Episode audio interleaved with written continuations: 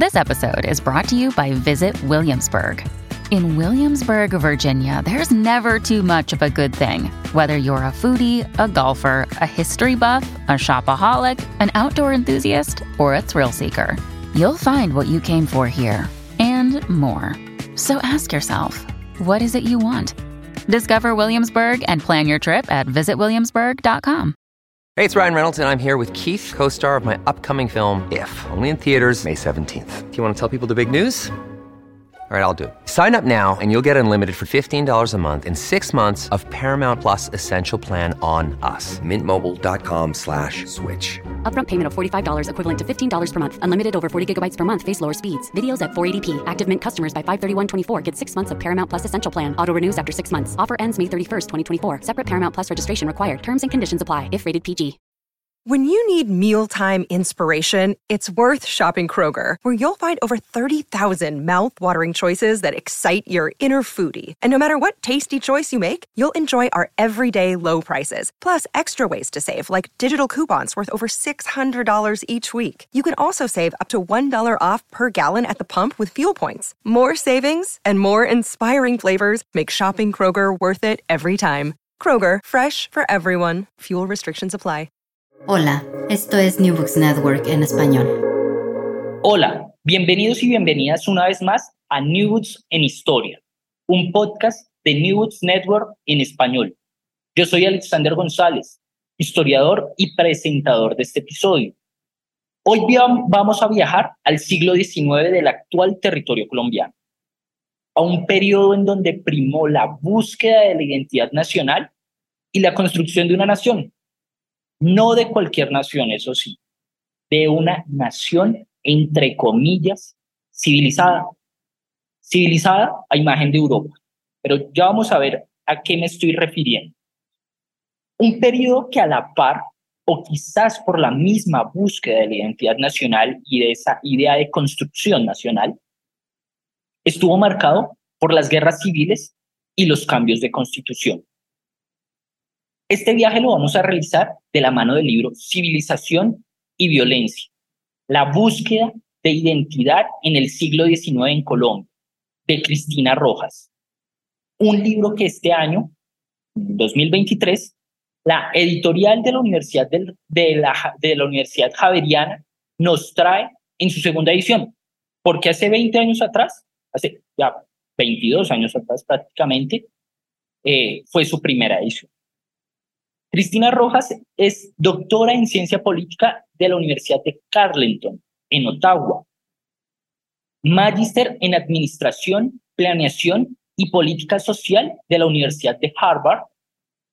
Magíster en Educación de la Universidad Pedagógica Nacional aquí en Bogotá.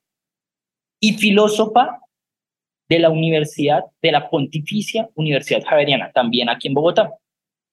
En el 2019 fue la galardonada con el Distinguished Fellow Award, otorgado por la Asociación Canadiense de Estudios Latinoamericanos y del Caribe. Cristina, bienvenida a New Network en español. Muchas gracias por el espacio.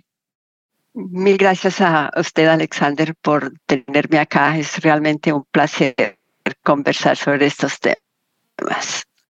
Bueno, profe, Em, a mí me gusta empezar por un contexto. Eh, civilización y violencia, como, como lo mencionaba al principio, se encuentra ambientado en el siglo XIX, en el territorio colombiano, justo después de la independencia y con el inicio de esta idea de construcción de nación. Este es el periodo de estudio de este libro. ¿Cómo era lo que hoy es el actual territorio colombiano en el siglo XIX. ¿Cuál es la Colombia, entre comillas, que se encuentra el lector al acercarse a civilización y violencia? Bueno, era eh, una Colombia eh, eh, atravesada por guerras, no por violencia, sino por guerras con ejércitos eh, y muchas de estas guerras, de estos conflictos se daban entre las regiones, entonces habría enemistad entre Antioquia y, el Cauca eh, y Santa Fe de Bogotá.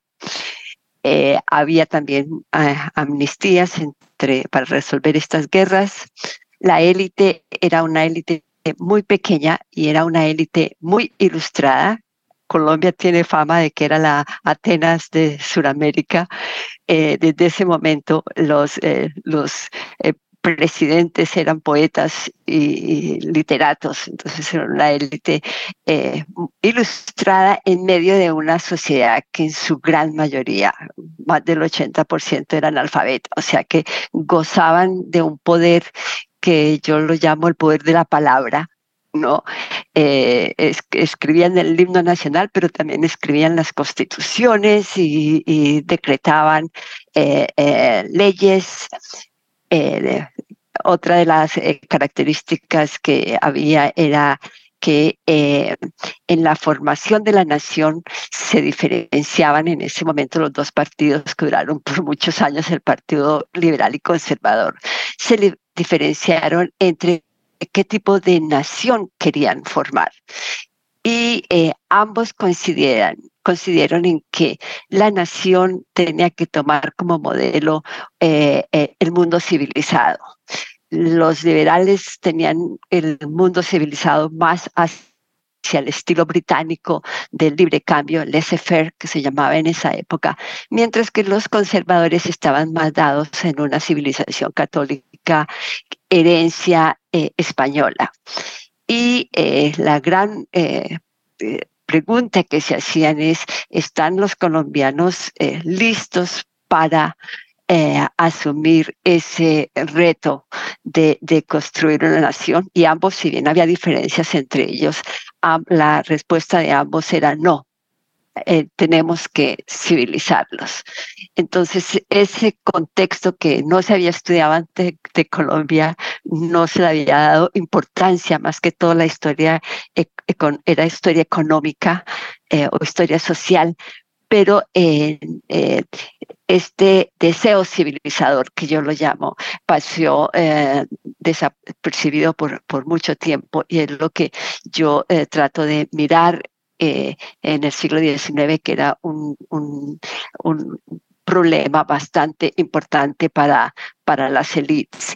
Y lógico, desde ese punto de vista de la, de la civilización, eh, eh, se veía la, la, los indígenas, la población afrodescendiente, los mulatos, los, los mestizos, problemático para formar una nación en medio de la diversidad. La idea central de este libro, y como nos lo trae a colación desde el mismo título, es que la violencia y la civilización no son del todo antagónicas, como en principio uno podría pensar.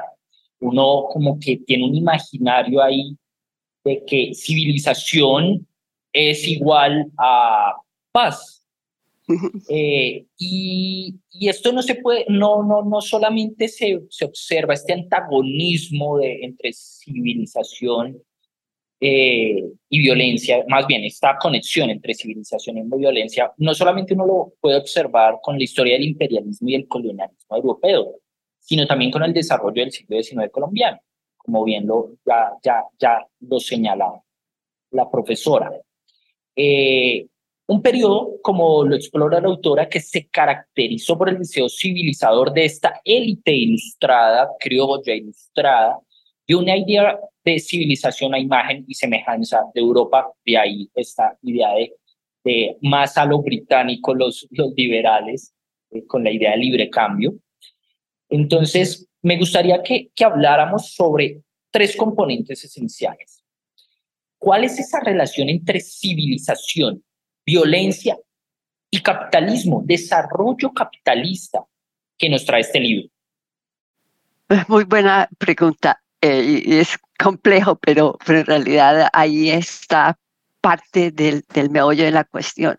Y es eh, porque eh, si pensamos en el siglo XIX que yo acabo de, describir, había mucho artesano, mucho pequeño campesino, eh, pequeña minería, y los artesanos no solamente eran eh, eh, hombres, sino había una, cantidad de, mujeres, estaba la pequeña propiedad, y esto se consideraba más un, obstáculo que una eh, riqueza a, explorar. Por ejemplo, eh, yo recuerdo que, que, uno de los primeros, si no el primer eh, economista político que hubo en Colombia, que era Miguel Samper, y su hermano también, pero era sociólogo, él veía el, artesanado como terriblemente problemático para un país, porque la, la tela que producían era muy barata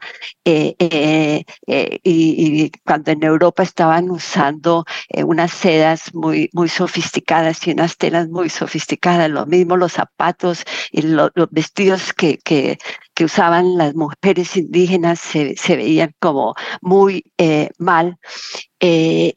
Por ejemplo, era tan, tan importante eh, eh, la, la, el vestido que eh, recuerdo en uno de los conflictos se dividía entre los, los, los, de Ruana y los de los de Levita, los de los de abrigo, ¿no? Se, llamaban así mismo y se insultaban por, por la manera de vestir. Y don Miguel Samper incluso llega a proponer que sería mejor pagar a los artesanos que dejaran de producir.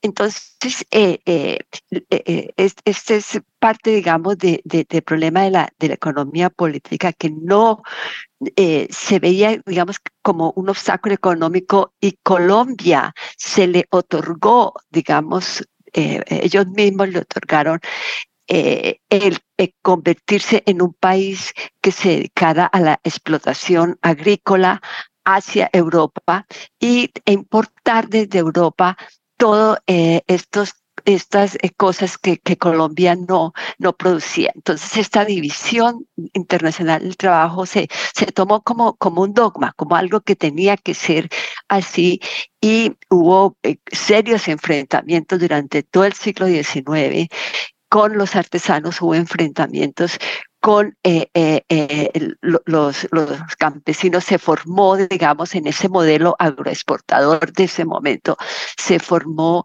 un, un, lo que se llamó, oh, Catherine Legrand llama em, unos empresarios latifundistas que, que con, por medio de abogados querían eh, quedarse con la propiedad y de hecho se quedaron con mucha eh, propiedad y, las tierras baldías que estaban usando los pequeños campesinos. Eh, y esto creó, digamos, también conflictos de tierra que, que todavía no hemos podido resolver. Es decir, todavía Colombia está viviendo parte de estos, de, de estos problemas. Entonces, estas, esta civilización está muy relacionada con eh, la, la, economía política, eh, con eh, cómo se, percibía, digamos, la, la, la, en ese momento la, economía y de modo no solamente en términos de, campesinos y, empresarios, sino también tenía un componente incluso de género. las, las mujeres eh, producían, por ejemplo, de Santander, pero en varias otras partes producían unos bellísimos sombreros que exportaban, exportaban a, Panamá y a otras eh, regiones de Centroamérica. Y yo me fijé en el índice, por ejemplo, me fijo en el índice de, exportación de, sombreros que eran manufacturas en ese momento, ¿no? Y e, es un porcentaje que Colombia, bien entrado el siglo XX, no lo había superado. ¿no? Entonces, eh, es, esto se, se, convirtió también en un obstáculo incluso para el, el, la posibilidad de, de, de crecimiento y, y, de empleo y de desarrollo. Yo, yo la escucho, profesora, y inevitablemente pienso en esa relación que tiene el pasado con el presente y que me gustaría que ahorita en un ratico exploráramos, porque es que como bien usted lo decía, eh, tenemos todavía problemas agrarios eh, desde el siglo XIX que todavía están latentes en, nuestro, en nuestro presente y muchas otras cosas como temas de género, de raza. Eh, entonces, ahorita en un ratico exploramos eso, pero por lo pronto me gustaría que habláramos de un elemento que, que al principio mencionó y es la palabra como poder, la palabra. Y es que aquí hay una idea que a mí me, me gustó muchísimo, me pareció muy poderosa y es eh, que estas élites como tal eh, promulgaban o una idea de un capital civilizador, unos elementos que no, no necesariamente son materiales, ¿no? Porque estamos hablando de la producción de, de, de, los artesanos, por ejemplo, y de cómo era rechazado esto, pero no necesariamente eh, ese capital está ligado a lo material, a, a un objeto, sino también hay, hay otros elementos más eh, intangibles que están ahí, y entre esos estaría la palabra. Y, y, lo que me parece importantísimo es que ese capital civilizador, ese, ese, ese ser eh, conocedor y tener un buen bagaje gramatical, eh, que por supuesto en su mayoría, ya vamos a ver en un ratico que no era tan así, pero en su mayoría estaba eh, o pertenecía a las élites criollas, pues era también un capital que permitía el acceso a un poder y, a imponer una visión particular de, del mundo y de, y de cómo se debía desarrollar y configurar este mismo. Entonces, me gustaría que habláramos de la palabra, de la palabra como poder y, y de su configuración también como un capital civilizador. ¿Cómo, se, cómo se da esto? Eh, no, me, estoy eh, sonriendo un poco porque se me acaba de ocurrir algo que no, no, lo escribí en el libro, pero creo que, que es por ahí, ¿no? Y es que en, en los, eh, en el siglo XX, por, 1970, por esos lados, Michel, Miguel Foucault puso el, el, la importancia de la palabra para crear realidad, ¿no? Se creó todo lo que se llamó el movimiento postestructuralista. Y mirando el siglo XIX, yo creo que nuestros dirigentes se adelantaron a Foucault, porque eran unos convencidos, eran unos convencidos del poder de la palabra, ¿no? Y peleaban por, por, por, por, la, por la palabra eh, y em, sí, eh, eh, yo tengo incluso en, uno de los capítulos, creo que se llama La economía política de las palabras. Y por eso luchaban por, por, por, por la escritura, por la publicación, por los periódicos que solamente le llegaban, digamos, a una pequeña élite y también em, eh, hubo guerra, hubo una guerra en, en, los 870 y algo, una guerra que se llamaba, eh, fue una guerra por las escuelas, ¿no? ¿Quién controlaba las escuelas, si los liberales o los conservadores? Una, una guerra que, que, que, que eh, causó muchos muertos. Y em, incluso cuando, cuando hablo de la economía política de la palabra, también hay una discusión que incluso también la trae un, historiador, en este momento se me va el nombre, pero bueno, ahora eh, me acuerdo, bueno, eh, en una discusión que hubo entre, entre, en este caso, Miguel Samper y los, y los artesanos, ¿no? Y eh, Miguel Samper los estaba convenciendo que que había que cambiar ese modelo no basado en la artesanía, y hicieron reuniones, y, y, lógico, los artesanos usaban era panfletos, ellos distribuían panfletos y em, eh, en, los panfletos criticaban la importancia que se daban y la ignorancia, porque los, artesanos llamaban a los economistas eh, ignorantes, ¿no? Ignorantes porque, porque eh, ellos nunca habían producido nada eh, material y ellos eran los, que, los que hacían cosas y sin embargo los despreciaban y, y, no los apoyaban y querían eliminarlos, ¿no? Y en la respuesta, José María Samper les dice, les dice, pero es que como estos ignorantes vienen aquí a hablar si ni siquiera saben eh, eh, eh, hablar bien el español, hablan de la tiranavería en vez de decir tirana Iberia. ¿No? Y, con eso prácticamente acabó la reunión y no los eh, escuchó porque, porque era un ejemplo de, la ignorancia y el no manejo de, la palabra. Entonces hubo, sí, hubo incluso guerras por, por, la, por la palabra eh, y, y, y, se despreciaba también a los que no hablaran bien el, el, español se veía como algo de, distinción, digamos. Entonces, eh, eh, la, sí, la palabra es central en el estatus, era central en, la formación de la nación y era central también para la economía, para la economía política.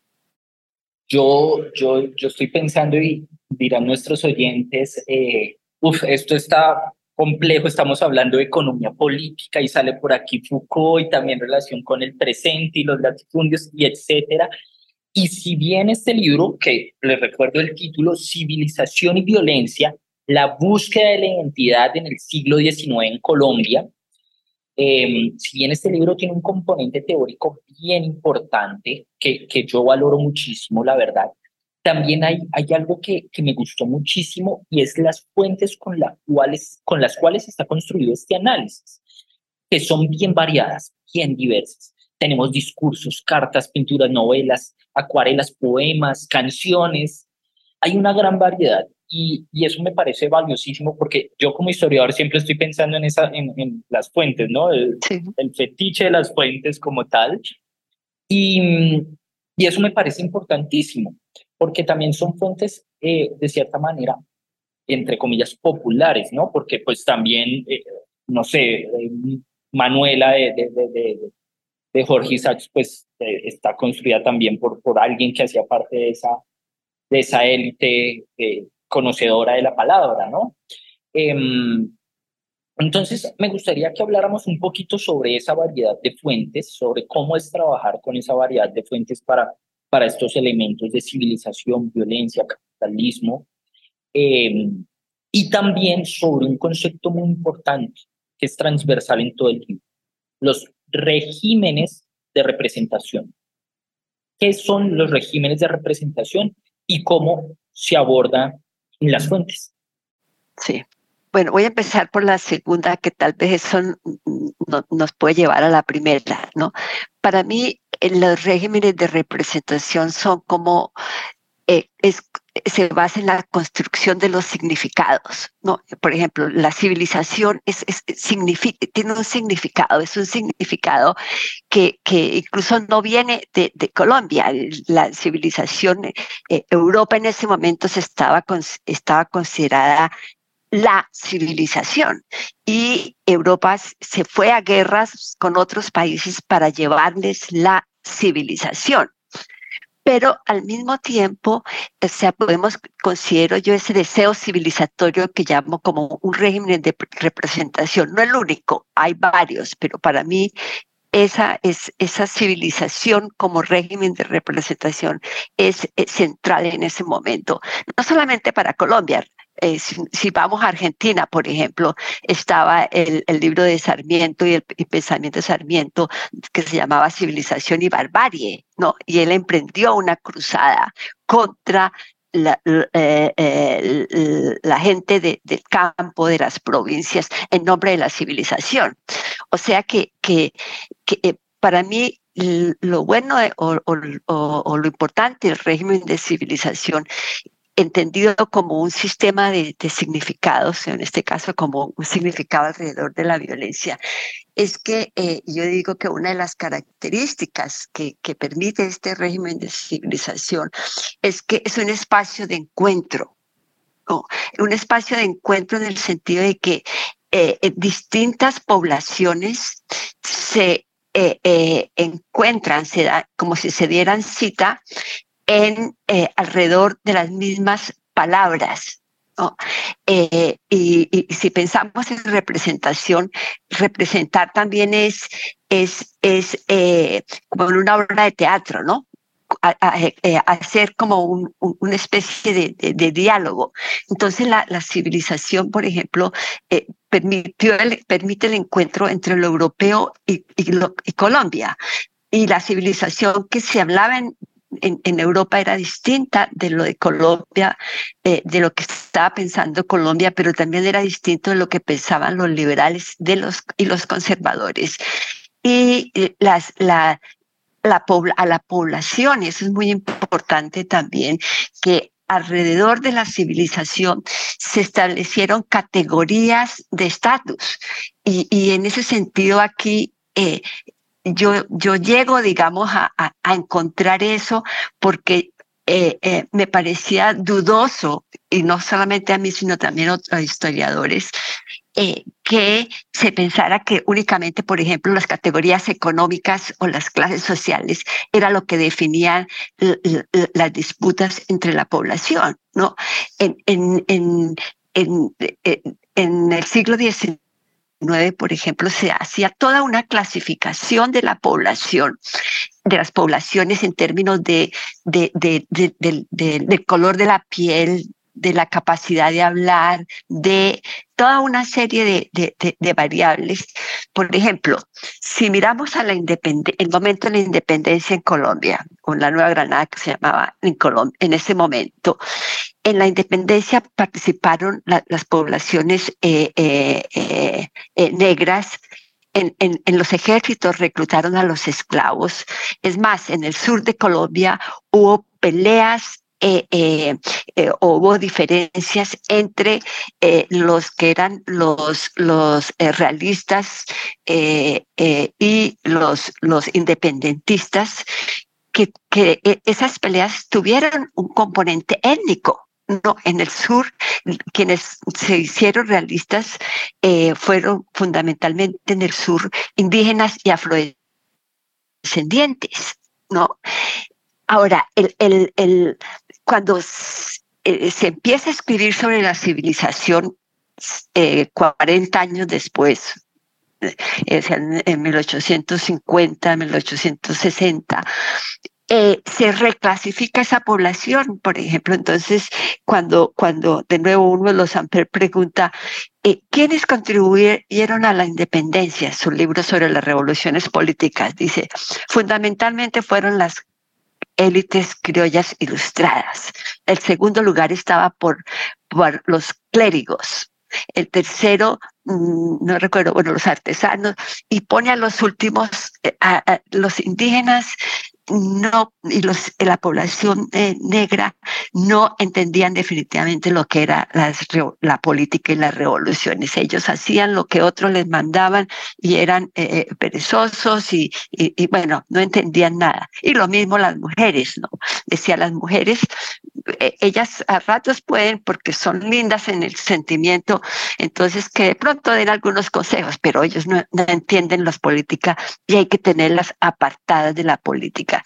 Entonces vemos cómo este régimen eh, eh, eh, de significado, digamos, es, un régimen de, de, de, de, encuentro entre diversas opiniones, es un, es un, es un encuentro que crea conflictos y que crea violencia. Ese es otro, otro punto importante, ¿no?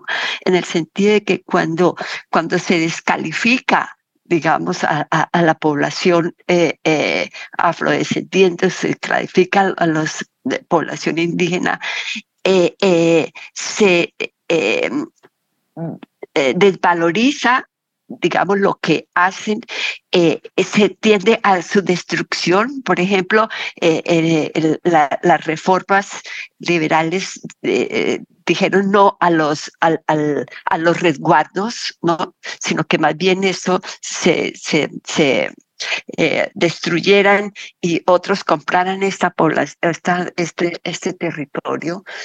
Hubo, eh, hubo en Cali, por ejemplo, lo que se llamó la guerra, como la guerra en los látigos. Eh, por eh, conflictos entre los, los, los ejidos eh, y las tierras comunes entre los hacendados y la población negra. Entonces, ah, es esta civilización, digamos, al destruir o pretender destruir, porque no fueron, no lo destruyeron y todavía esta población afortunadamente están allí, ¿no? Eh, pero, pero sí eh, eh, se les trató de destruir su, su, su, su, su modo de vida y, y, y, y se, hubo guerra, hubo, hubo derramamiento de sangre por estas ideas sobre qué era, digamos, lo, civilizado ¿no? y quién se excluía y quién no podía participar. estoy pensando y hemos hablado de diferentes actores, ¿no?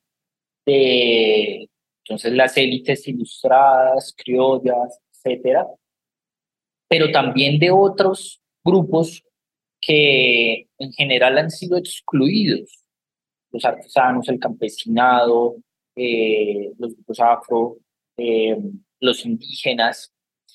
Y, y esto también, eh, pensándolo un poco en esos diálogos que, que se dan y que se construyen, eh, también habla de, de, de, otro grupo subalterno, de unas voces subalternas, eh, que así está titulado el cuarto capítulo de Civilización y Violencia. Uh -huh. Entonces, hay una cita que traje, eh, precisamente ese capítulo que dice así, el deseo civilizador emergió también del proceso de intercambio entre las voces dominantes y las voces subalternas. Cierro comillas.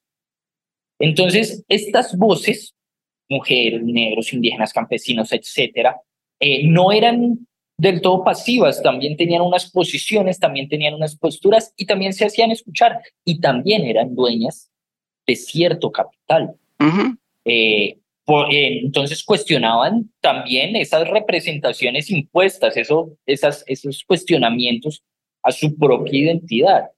Eh, y esto lo hemos desarrollado en este cuarto capítulo a partir principalmente de dos personajes, Candelario Obeso y Soledad Acosta de San Pedro. ¿Quiénes son estos personajes y cuál es su importancia dentro de civilización y violencia? Sí, eh, me, me, parece importante esta, esta pregunta y, y, y voy a, a, llamar la atención sobre algo que incluso no, no, no, no está en el libro, pero su pregunta me, me, me trae esto en, a la mente, ¿no? Y es que eh, la, la, subalternidad y la opresión, digamos así, eh, sí es fuertemente racial, ¿no? Pero también es de género y también eh, tiene que ver con, bueno, como lo han dicho ahora, disabilidades físicas y con sexualidad, con un, toda una serie de, de, de, componentes, ¿no?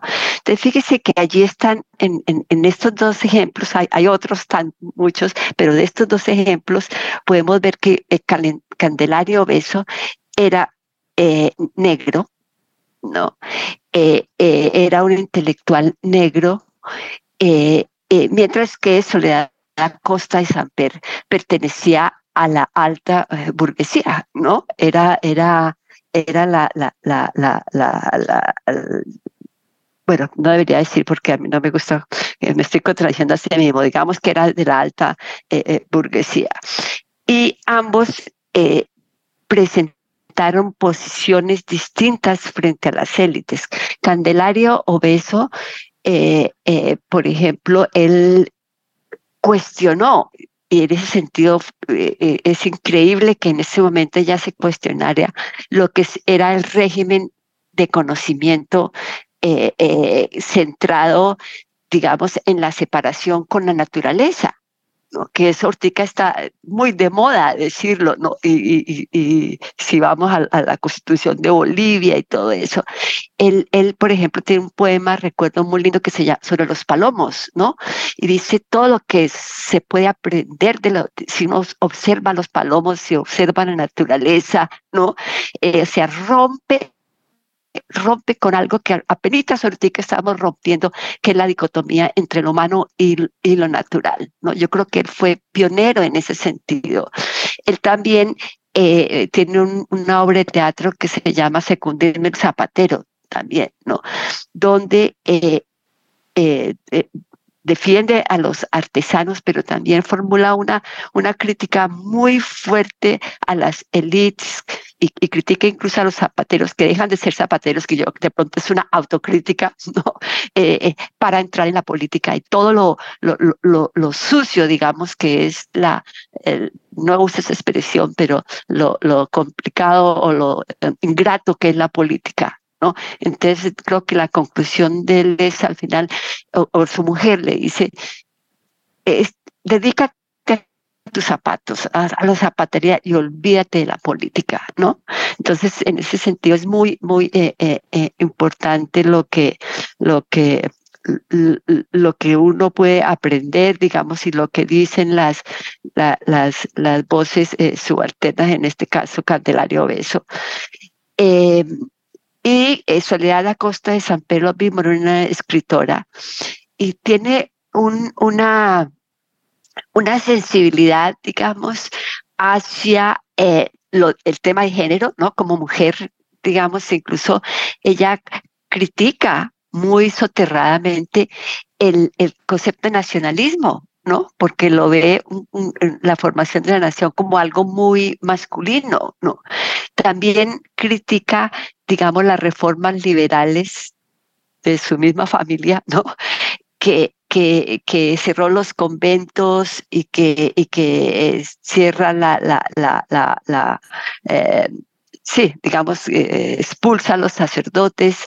Ella, eh, por ejemplo, usa una figura muy linda, espere que me estoy tratando de acordar, muy linda sobre lo que son los carnavales de los pueblos, que, que después un, gran autor ruso uh, recupera y tiene una teoría muy, muy buena sobre, sobre, muy linda sobre esto, ¿no? Ella a mí me parece que es precursora de esto, de mostrar cómo en, en los carnavales de los pueblos, cuando la gente se disfraza o cuando las personas menos capacitadas o esto del pueblo irrumpen para presentar, digamos, sus, modos de vida, ¿no? Entonces, mirando estas voces subalternas, eh, y, eso es lo que, lo que a mí, digamos, me gusta y traté de ampliar de, después en el libro, y es que y esa es una reacción mía, yo creo, a cuando leí, a, leer historias que eran historias desde el punto de vista de la élite, ¿no? Que solo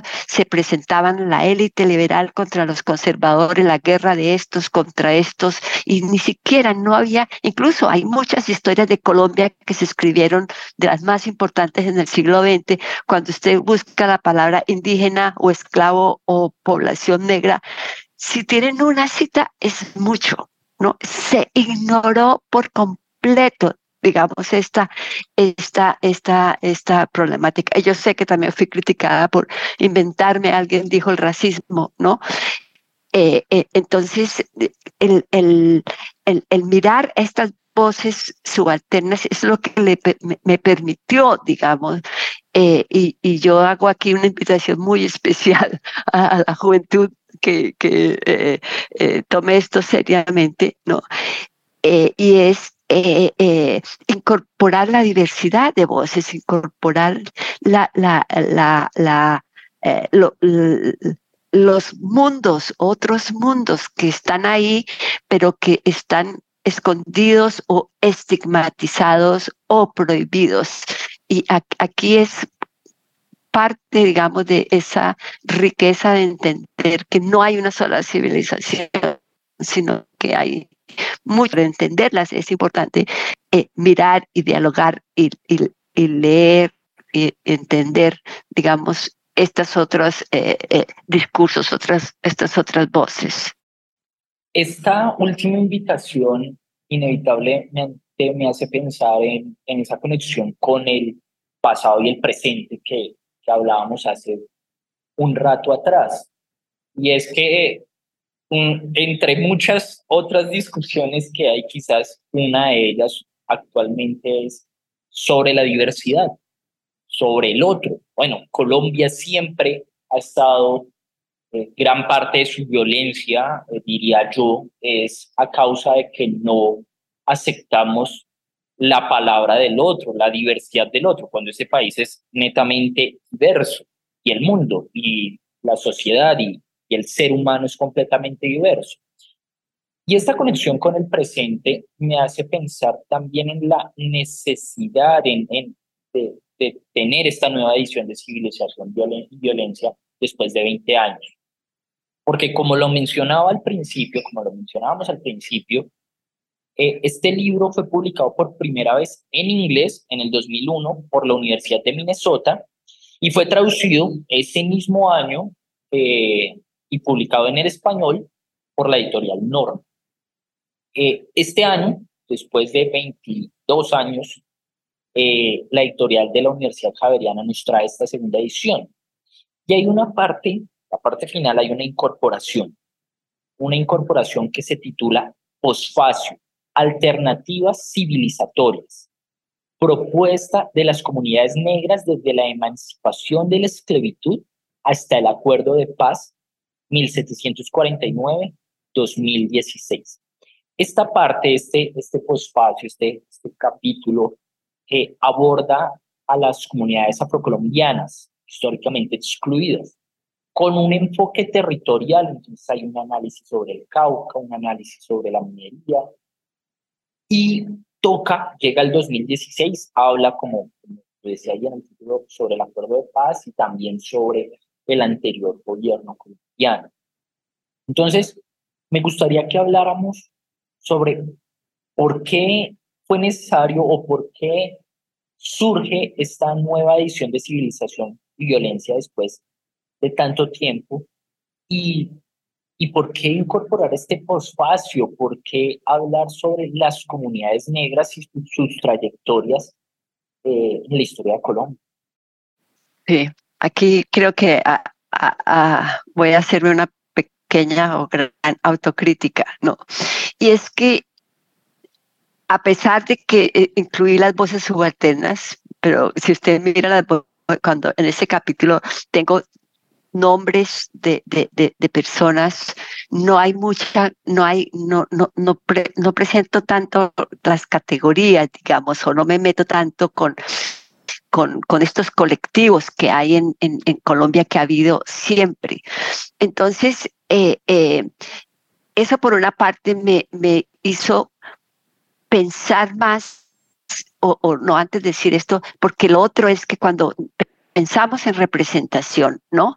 Eh, en, en, significados globales o significados nacionales, ¿no? En el caso de, de, Colombia, son ideas que se imponen de, arriba hacia abajo, ¿no? Es decir, eh, son los economistas políticos, la élite, ¿no? La que, la visión, la, que prima. Como digo, yo traté de, me esforcé por no hacerlo así, pero al, al, al final eh, eh, sí queda, me quedó la impresión como que, como que eh, faltaba, digamos, qué pasa en las comunidades, qué, qué, se da en, en, en, en, las distintas poblaciones, qué alternativas se están construyendo, ¿no? Eh, no es solo lo que se está destruyendo, digamos, sino también qué se está construyendo. Y pensé en, en, en usar las comunidades indígenas y las poblaciones negras y, hacer un capítulo sobre ambos, pero era eh, eh, demasiado. Entonces eh, decidí mirar a las poblaciones negras, no solamente porque se ha escrito mucho menos, y, la mayoría de los trabajos de los antropólogos, por ejemplo, son sobre indígenas. Entonces decidí por ese motivo, pero también porque la esclavitud, la esclavitud y la esclavitud en ese momento en Colombia eh, eh, y, los reclamos territoriales de las poblaciones negras no son iguales a los reclamos territoriales de los indígenas, porque en el fondo los, los indígenas, digamos, están eh, reclamando una tierra que poseían y, que, y de la que fueron desposeídos, ¿no? La lucha por los resguardos y esto. La población negra eh, cuando era esclavizada, cuando estaba esclavizada, la esclavización es un fenómeno moderno, ¿no? Es, nace con la modernidad. Y eh, eh, estas poblaciones no, no tenían, antes, al menos en, el país, no tenían un, un territorio. Y me puse a leer el, el, excelentes trabajos eh, que hay en Colombia por historiadores sobre, sobre la, la población negra en, en, Colombia. Estoy pensando, por ejemplo, en Almario, pero hay, hay, hay muchas, muchas eh, fuentes. Y lo increíble de la, de la población eh, eh, esclavizada en Colombia es que se autoemanciparon en una gran mayoría, ¿no? No, es decir, eh, cuando, los liberales decretaron la, libertad eh, o el, fin de la esclavitud en 1852, eh, ya el 98% de, los, de, la población esclavizada se había liberado y se liberó autoliberándose, comprando la, la, la, la, esclavitud, una gran mayoría lo compraron. Eh, las mujeres también tenían sus propias estrategias eh, para eh, salir del, del, del de, los amos, para liberarse pero no solo, esa población no solamente se autoliberaron en una gran mayoría hombres y mujeres, sino que también crearon sus propios proyectos de territorialidad. Y eh, Almario, por ejemplo, llama a esto una, el fenómeno de una desterritorialización, desesclavización con desterritorialización. No, este es un fenómeno muy eh, eh, que se da muy fuertemente y no en todas partes sucedió esto. Y ellos defendieron sus, sus territorios y, crearon pueblos que, que eh, Margarita Galindo eh, habla de, que se llamaban pueblos de libres. Ellos mismos no se llamaban población ellos mismos se llamaban poblaciones de libres, ¿no? Ellos eran libres y entendían su libertad con territorialidad. Entonces, eh, esto me llevó a, seguir profundizando y, entendiendo esto. Y es muy lindo porque, porque la, la, la, experiencia de, de, desesclavización es, es eh, eh, increíble, eh, por ejemplo, en el caso de, de los mineros de, en, la región del Pacífico, ellos eran, trabajaban en las minas en, en, en cuadrillas de hombres, ¿no? Y cómo, y, y, a, uno de ellos, los dueños de las minas que vivían en Popayán, ¿no? la mayoría, eh, les em, eh, eh, nombraban a uno de ellos capitán y aprendieron, digamos, todos los intringues de la ley, de la legislación, fueron líderes en sus cuadrillas y usando, digamos, estas diferentes habilidades intelectuales y, humanas, y, incluso de, género, porque hay una dinámica muy interesante que han investigado eh, eh, eh, mujeres en, intelectuales de, de, Colombia, cómo usaron todas estas estrategias para liberarse y para tener un, no volver a lo que ellos llamaban esclavizarse, porque para ellos perder la tierra era perder la relación con el territorio que, que era más que tierra, digamos, la, la, no era solamente un problema de pedazo de tierra, ¿no? Era su, la relación de estas comunidades con la naturaleza, con el territorio como una manera de, de, vida, digamos. Y esto me, pareció muy importante y me pareció muy importante también la diferencia entre lo que sucedió en el Valle del Cauca y en el Pacífico. Y, y, y, fundamentalmente en el, en el Pacífico, cuando, eh, como parte de la formación de la nación, las élites liberales eh, eh, invitaron, bueno, fueron invitadas antes por las conservadoras, pero en este periodo estaban los liberales, eh, a la comisión coreográfica a que viniera y fue por todo Colombia con expertos, el, director era italiano, pero los expertos eran eh, nacionales y visitaron a varias partes y fueron al Chocó. Y, y, y, cuando llegaron al Chocó, eh, vieron que bueno, por una parte que el clima era terrible, que llovía y que había mosquitos y, esto, y eso les aterró. Y entonces, como titula eh, eh, uno de los libros de historia, para la población, eh, para, para la Comisión Geográfica, el Pacífico era una tumba para los, para los blancos. ¿no? Entonces no tuvieron interés en ir al, al, al, al Pacífico en ese momento, por una parte. Pero por otra, ellos cuando veían a, la población eh, eh, eh, negra africana en, el Pacífico, todo lo que escribían son unos perezosos, no saben trabajar, solamente esperan que le caigan los mangos del cielo ¿no? o de los árboles. entonces, no, no vieron, no vieron que producían, que trabajaban, lo que hacían. Y en el, y en el fondo, ese no ser visto fue bueno, porque, porque, y, porque además de ser caliente y no hospital el Pacífico, eh, ellos no les llamó la, no les llamó la atención eh, a, a, este grupo de población. Y esto les permitió vivir en paz hasta, hasta prácticamente 1970, 80. Incluso en la época, en la época de la violencia en Colombia, el Pacífico no vivió la violencia.